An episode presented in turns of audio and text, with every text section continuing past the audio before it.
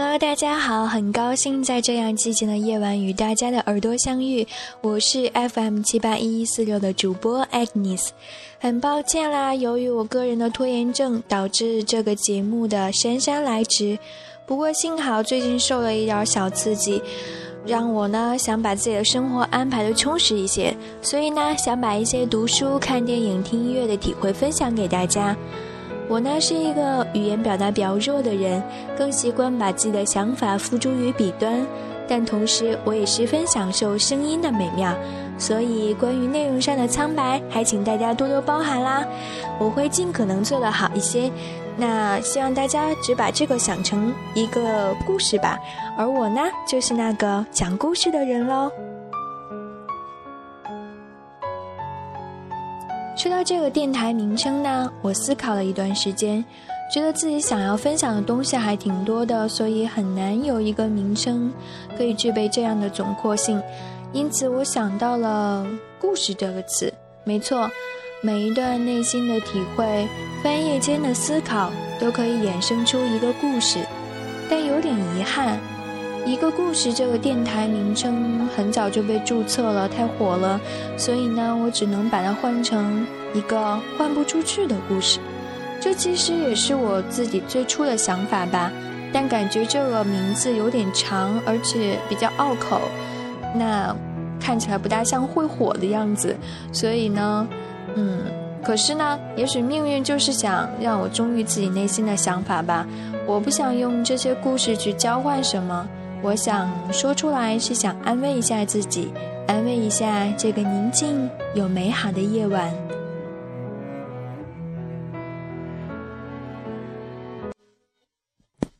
一个换不出去的故事呢，灵感源于我认识的一位年轻的诗人，他写过的一首诗。坦白讲，我读过的诗歌挺少的，对于中国现代诗歌了解的更是寥寥。但是这位诗人的每一首诗却给了我。深刻的印象，他偶尔也会在七零六青年空间讲诗，但有点遗憾的是，我从来没有去过现场，只是私下里听他讲一些诗歌的创作和翻译，也算是我在我心目当中的一位老师吧。那日后如果有机会，也可以邀请他来讲一下自己的诗歌，会比我分析的更加透彻到位哦。毕竟人家是原作者嘛。今天的开篇呢，就来和大家分享一下这首诗，叫做。换季，你越发像一株生于此的树了。与殷勤的每个午后相约，你说秋天到了，忽而渴求起温暖。你熟记树木殷勤的劳作，从太阳那儿索取更多染料。新来的色彩还给天空。秋天是交换的季节，北方的麦子换成甜馒头，南方的果实交换甜酒。你只有一个换不出去的故事。秋天不得不与你的故事同来，故事又向来是你所爱慕的意外。你不断使用回忆的眼睛。成了秋天的破绽，比湖水的体温更确切，比枫林的酒醉更难掩盖。出神，波光旺盛，你拥着湖水，像一位老人拥着深冬的炉火。你睡着了，有短暂的梦，你无心成为倒影。却在神的眼波里荡漾开来，温柔的声浪不远万里，阳光一寸寸住进你金黄的肌肤。姑娘埋怨着灼起秋章，你含混的安慰，其实那比群山更美。你连梦里的赞颂都带着泪，美丽的事全惹你心痛。但最美的事并不在梦中，比如秋渐渐深了，它渐渐淡了，躲到时针的背后比它更慢。你守着自己的富有，再没有需要交换的故事。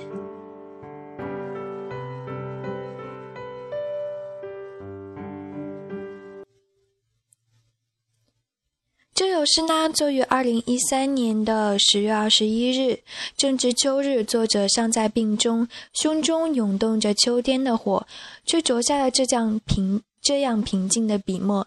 整首诗呢，我最爱这几句：秋天是交换的季节，北方的麦子换成馒头，南方的果实交换甜酒，你只有一个换不出去的故事。虽然呢，我很难用诗学的韵律来赏析这几句，但其诗意却给我留下了深刻的印象。每当提起“故事”这个名词，我总能想起这几句诗。秋天收获的喜悦在于成熟，而成熟过后，人们要用这些硕果来兑换自己更需要的东西。如愿以偿的喜悦给秋天更着了些暖意，但秋天也有它的萧索，比如。那个，比如我们紧握着却无人问津的、无法交换的故事，每个人大概都有这样的故事吧？自导自演，无法自拔，在旁人眼中却轻如鸿毛，无关紧要。没关系，这是我们自己的故事。秋意渐渐浓了，我们守着它，躲到时针背后，还能慢慢的回味着它。没错，如诗中所写。但最美的事并不在梦中，比如秋渐渐深了，它渐渐淡了，躲到时针的背后比它更慢。你守着自己的富有，再没有需要交换的故事。有故事的人总是更深沉，这种坦然不是表露在外面的性格，也不是暴露于外面的言语，它藏在我们内心的深处，因为我们铭记着这一段。大脑的负债也就更多了一些，所以我们吃饭、睡觉、走路都带着这样沉甸甸的故事。我们不想说出，也没有必要说出，是因为这就是我们自己秋天的收获。过往的奖赏，有老师告诉过我，不要去做一名作家，因为作家总是想着去挖掘别人的故事。但这些故事所的所有者呢，并不想公之于众，所以啦，作家这个原本讲述生活、呈现世界、传递思想的职业，其实有时候也是故事的小偷。但读书人的事情能算偷吗？有些事偷走我们的时间，有些人偷走我们的情感。我真的不想再让有限的故事被带走。原本我觉得自己的故事无人问津，无法交换，很落寞。但后来我渐渐发现，其实我很富有，我无需做什么交换。好啦，这首诗呢就暂且分享到这里。我并不会赏析什么，嗯，所以只是单纯的很喜欢这首诗了，嗯。有人说，艺术和美呢，是从知道到达懂得。我想，对于诗人的诗，我最多只是知道吧，但是我能感受其中的美。嗯，仅仅是按照我自己的懂得方式。说完了熟人的诗歌呢，就该分享点陌生的啦。同样是关于秋天的，我想给大家分享一下奥地利诗人里尔克的《秋天》。这首诗原文是用德语所作。在中国呢，有很多的翻译版本，其中包括冯至、北岛、程抱一、陈静荣、杨武能等诸多著名的诗人、翻译家都对这篇作品进行了不同的翻译解读。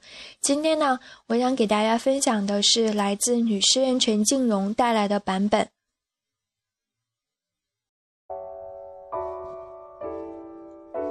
秋天，主啊。是时候了。夏季的光热多奇伟，如今你的影子躺在日晷上，任无际的风在平原上吹，吩咐最后的果子充满枝叶，给他们再多两年南方的温暖，催他们成熟，把最后的甜味。给予浓烈的酒。没有房屋的人，谁也不为他建筑。孤独的人会长久寂寞，会在无眠的期待中读书，写长长的信，会在秋风蹂躏枯叶的街巷里，不安地踱来踱去。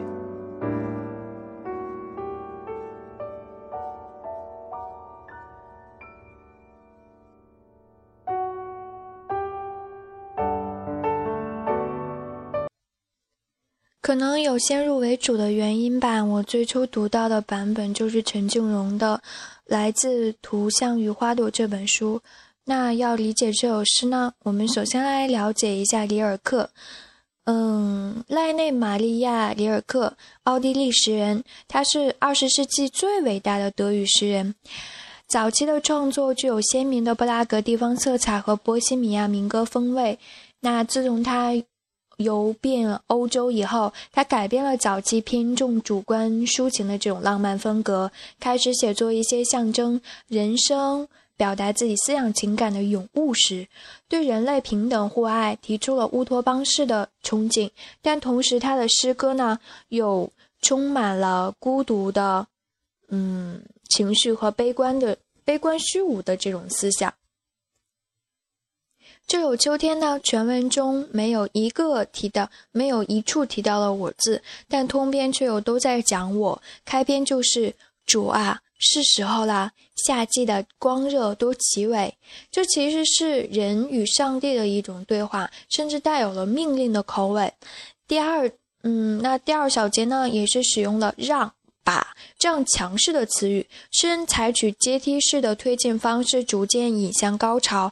开篇，人与上帝是保持着一种共谋的关系，甚至是人在胁迫着上帝来提出自己对秋天的幻想。第二小节完成了由外向内的转化，在人与上帝之间构造了创造本身这种中介。第三小节也是全诗的高潮部分。讲述了人生旅途上的困惑与孤独。没有房屋的人，谁也不为他建筑。孤独的人会长久寂寞，会在无眠的期待中读书，写长长的信。这几句呢，其实也是里尔克真实的生活写照和主题了。这漂泊着的诗人没有故乡，他在给女朋友的信中也写到过：“您知道吗？倘若……”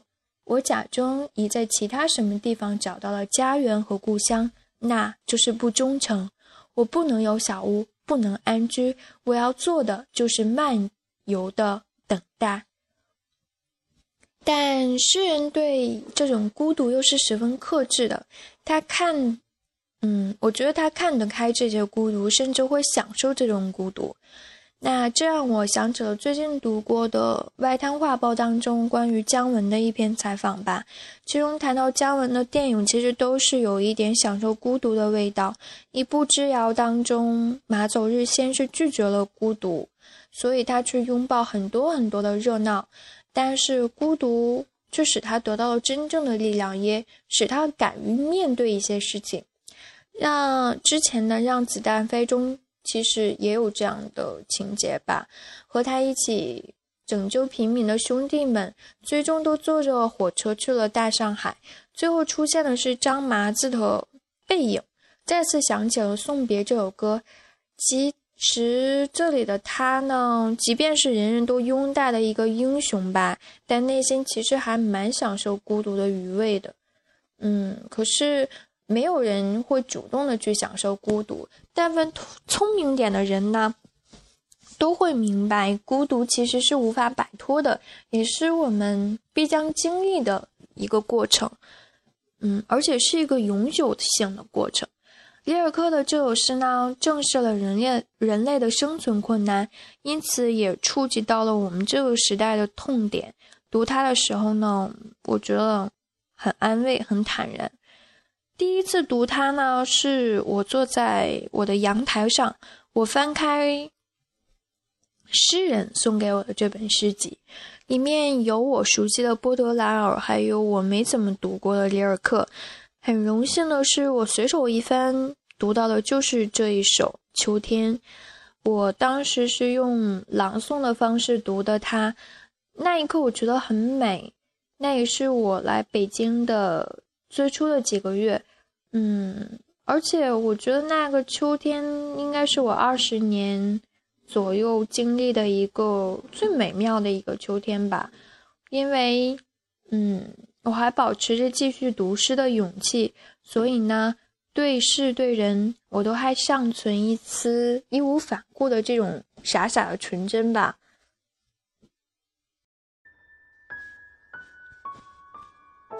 诗歌给生活光环，感受给心灵慰藉，声音给未知熟识。